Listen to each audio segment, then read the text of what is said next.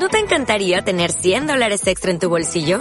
Haz que un experto bilingüe de TurboTax declare tus impuestos para el 31 de marzo y obtén 100 dólares de vuelta al instante. Porque no importa cuáles hayan sido tus logros del año pasado, TurboTax hace que cuenten. Obtén 100 dólares de vuelta y tus impuestos con 100% de precisión. Solo con Intuit TurboTax. Debes declarar para el 31 de marzo. Crédito solo aplicable al costo de la presentación federal con TurboTax Full Service. Oferta sujeta a cambios o cancelación en cualquier momento. Marta de Baile Everywhere. Síguenos en Facebook como Marta de Baile y en Twitter. Arroba Marta de Baile. Bueno, cuentavientes, mi mamá siempre me dijo que Dios no le da alas a los alacranes. Así. Y yo me acuerdo que cuando yo tenía como 13 años, ya ven que yo soy petit, pequeñita, de 1,53.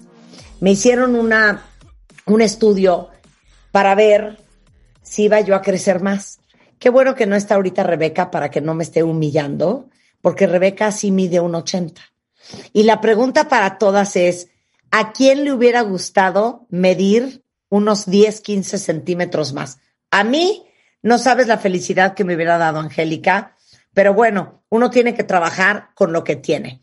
Pero fíjense que el tema de la estatura es algo en lo que todos nos fijamos. Desde que los hijos están en la panza, los medimos en centímetros, luego vamos con el pediatra y estamos preguntándole cuántos centímetros creció cada vez que vamos y así sabemos si nuestros hijos van bien o no. Eh, y según el kidshealth.org, un crecimiento normal es uno de los mejores indicadores de que nuestros hijos están sanos. Los niños tienden a crecer una estatura a un ritmo constante, aumentando de 6 a 7 centímetros cada año. Y en lo que se refiere al peso, pueden ganar de 2 a 3 kilos cada año hasta que empiece la pubertad. Y aunque este patrón de crecimiento está determinado en gran medida por la genética, por la estatura de tu mamá, la estatura de tu papá, el hecho de que si los padres son chaparros no significa, repito, no significa que nuestros hijos tengan que ser también chaparros. Pero la pregunta es, ¿cómo saber si sus hijos están creciendo? Fíjense cómo lo voy a frasear. Todo lo que pueden crecer. Porque eso es lo que quería mi mamá saber cuando yo tenía 13 años. Marta está creciendo todo lo que puede crecer. Invité a la doctora Angélica Martínez Ramos, es pediatra por la Universidad La Salle, tiene una subespecialidad en endocrinología pediátrica del Hospital Infantil de México, Federico Gómez, y además es miembro de la Sociedad Mexicana de Endocrinología Pediátrica y de la Sociedad Mexicana de Nutrición y Endocrinología.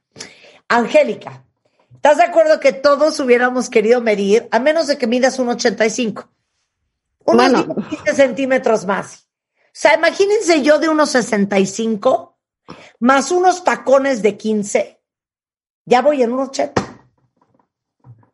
Bueno, mi querida Marta, yo creo que a todos efectivamente la estatura, ¿no? Y hoy, bueno, finalmente es una parte representativa, ¿no? Entonces, como tú le dices, a mí me hubiera gustado y qué podemos hacer para los niños. Justamente creo que es Claro. dar información para que efectivamente los papás sepan con quién acudir, cuándo y qué poder hacer. Por supuesto. A ver, pero vamos a empezar por el principio. Todos los papás que nos están escuchando, ¿cómo puedes saber si tu hijo está creciendo normal, entre comillas? Si eso se le puede llamar normal, ¿no? Si existe una normalidad. Creo que ese es un punto importante que definitivamente en la normalidad o generalizar no podemos. No podemos decir que todos los niños de 7, 8, 10 años van a pesar y medir lo mismo. Es muy importante hacer una buena medición. El peso y la talla es fundamental y graficar. No podemos nada más pesar y medir y no graficar. Ahora, las gráficas que tenemos son mundiales, son de población a nivel mundial y no son específicas de una sola población. Y como bien dijiste, hay una proyección que se llama talla blanco familiar. Es la genética que mamá y papá heredan para poder crecer y es una fórmula muy sencilla. Es la talla de mamá en centímetros, la talla de papá en centímetros, se divide entre dos y a las niñas se le resta una constante de 6.5, mientras que a los niños se les suma esta constante. El No, promedio ver, que espérate, nos da. Espérate, Angie, va otra A ver, vez. a. Voy a hacer el cálculo. Échamelo. Mi mamá, 1.55. No, pero en centímetros. Sí, ah, 155. 105 centímetros. Muy bien. Y luego. Más la talla de tu papá en centímetros. 182. Igual En- a entre dos. 337. Entre 2 igual a 168. Ok. A eso le vas a restar Ajá. 6.5. Porque soy mujer. Y si fuera Exactamente. Si fueras hombre, le sumas esa constante que es 6.5. Te digo una cosa, a mí la naturaleza me quedó a deber. Yo debería de haber medido 1,62, hija. ¿Qué pasó? Bueno, a ver, ese- eso es algo interesante porque efectivamente tú tienes 1.62 como un promedio. Sí. De ese promedio que nos da como un cálculo para todos los niños, tú tienes 4 centímetros arriba o 4 abajo. Digamos que tu mínima tendría que haber sido 1.58. Ajá.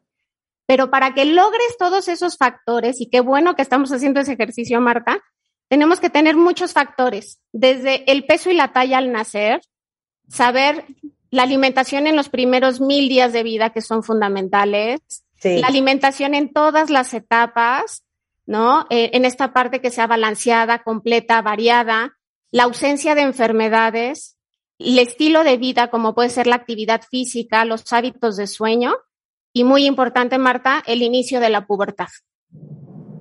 O sea, Sí. Yo puedo tener un niño que nació con un peso y una talla normal, que se alimentó perfectamente los primeros meses de vida, que comió durante toda la infancia de forma adecuada, que duerme temprano, que hace ejercicio, pero resulta que es una niña que inició su pubertad a los siete años de vida, a los siete años de edad. Inicia con desarrollo mamario y la niña menstrua a los nueve años. Se aceleran los huesos y dejas de crecer. Entonces puede ser que no logres el objetivo que tú tenías proyectado. claro. Y, ahora te voy a decir algo a ti y a todas las cuentavientes para que lloren de risa. A mí me bajó a los 17. O sea, que seguramente crecí todavía un poquito más entre los 12, 13 y los 17. Imagínense si me hubieran bajado a los 12. Hubieran medido 1,40. O sea, qué horror, Angélica. Bueno, pero para que veamos que existen muchísimos factores y creo que dentro de eso es saber que hay muchísimas causas de talla baja. Claro. Ahora, ah, dijiste algo bien importante y nosotros hemos hablado muchísimas veces en el programa del tema de la alimentación en los primeros mil días.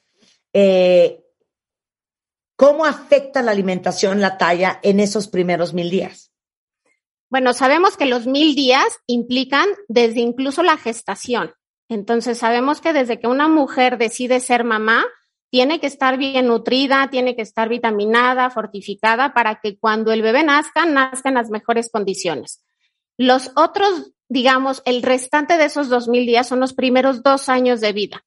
Pero si nosotros tenemos un niño que no come bien, que a lo mejor a mamá no le está saliendo la cantidad de leche que necesita, que necesita apoyo con fórmulas o que a lo mejor existen enfermedades agregadas, desde un inicio, si en esos mil días el niño no obtiene el peso que debería o la talla que debería, es un indicador.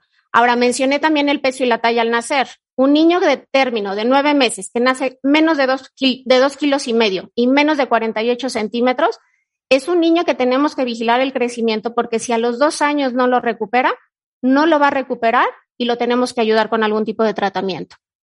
Claro. Ahora, ¿qué estudios tienen que hacer los papás a los niños para detectar algún trastorno de crecimiento? Bueno, estudios existen mucho y las causas más frecuentes son las generales. Hablaremos de primera instancia de la, de, de la desnutrición y por eso hablamos del estilo de vida y la alimentación en todos los aspectos y en todas las etapas. Entonces tenemos que pedir estudios para descartar enfermedades, infecciones, anemia o cualquier otra situación general que esté haciendo que el niño no crezca de forma adecuada. Pero también tenemos que entrar con estudios hormonales, como puede ser la hormona de crecimiento, la tiroides, vitamina D, que aunque no sabemos o no, quizá lo desconocemos, la vitamina D se, se considera como una hormona.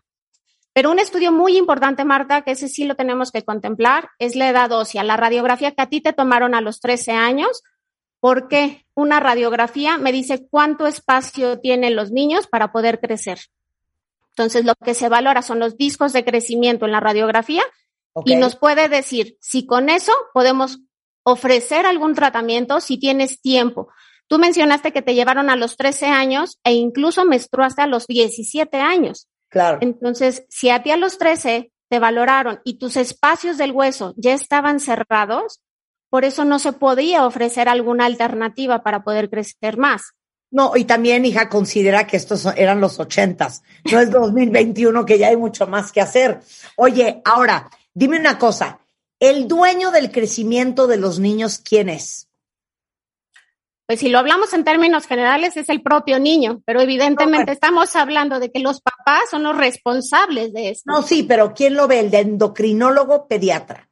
Ya, ya, ya, perdóname, ahí diferí mi, respuesta, pero ¿quién es el especialista? El endocrinólogo pediatra. Somos los que nos dedicamos de forma más específica a ver el crecimiento en todas las etapas, desde el recién nacido, el lactante, el escolar y muy importante en la adolescencia ver cuándo inicia la pubertad, cómo evoluciona y cómo concluye el crecimiento. El endocrinólogo pediatra es, si tienes dudas que tu hijo no está creciendo bien, el endocrinólogo pediatra es quien te puede apoyar. Sensacional. Ahora, ¿qué tipo de tratamientos existen para que pueda alcanzar su máxima estatura? Existen muchas alternativas. Si sabemos que es una parte nutricional, se maneja evidentemente toda esta parte. Si tenemos una cuestión general, una infección se trata, tenemos que determinar cuál es la causa muy importante. Pero si hablamos de causas hormonales, como puede ser la deficiencia de hormona de crecimiento o algunas otras causas hormonales, estamos hablando del tratamiento sustitutivo con hormona de crecimiento o se conoce como somatropina. Este tratamiento tiene indicaciones específicas y como bien mencionaste, quizá los ochentas no estaba todo este boom. Hoy tenemos hormonas sintéticas, seguras, efectivas para obtener resultados y con muchas indicaciones para poder ofrecer beneficios, como en aquellos niños con deficiencia de hormona de crecimiento, el niño pequeño para edad gestacional que después de los dos años no recuperó, o algunas cuestiones genéticas como una niña que no crece, quizá un síndrome de Turner entre algunas indicaciones que podemos tener para este tratamiento, Marta. Sensacional. Oye, Angélica, qué interesante. Nada más última cosa que te quiero preguntar. ¿En niños hasta qué edad tienes y en mujeres hasta qué edad tienes para ayudarles a crecer su máximo potencial? Creo que aquí tú hiciste una pregunta en un, en un inicio y es cómo crecer, pero cómo alcanzar el máximo potencial. Evidentemente es todo el estilo de vida, ¿no? Y hacer una, una revisión médica con el especialista, que es el endocrinólogo pediatra, para ver qué es lo que podemos ofrecer. Y aquí es un mito que las mujeres crecen hasta los 18 y los hombres crecen hasta los 21. Depende mucho de la maduración del hueso y por eso una edad ósea o esta radiografía de la mano nos da mucha información. Si yo tengo una niña de prácticamente 12 años de edad ósea, las oportunidades de ofrecer algún tratamiento se ven limitadas. En el caso de un hombre estamos hablando entre los 14 y, entre los 13 y 14 años de edad ósea. Ok, ya. Ok, entonces en esta valoración siempre es muy importante pesar, medir, graficar el carril familiar y determinar que el crecimiento de cada niño sea el que estamos buscando y cómo lo estamos buscando. Y como bien mencionaste, el que mamá y papá sean bajitos no significa que sus hijos no puedan crecer sino es cómo los podemos ayudar y tenemos muchas herramientas. Y saben que, miren, uno como mujer, como ser, tienes tacones, plataformas, muchas soluciones. Pero si eres hombre, desafortunadamente sí se aprecia mucho la estatura, sobre todo en los hombres. Pues yo te puedo decir, Marta, es actuar a tiempo ofrece mejores resultados. 100%. Oigan, no se quiebren la cabeza.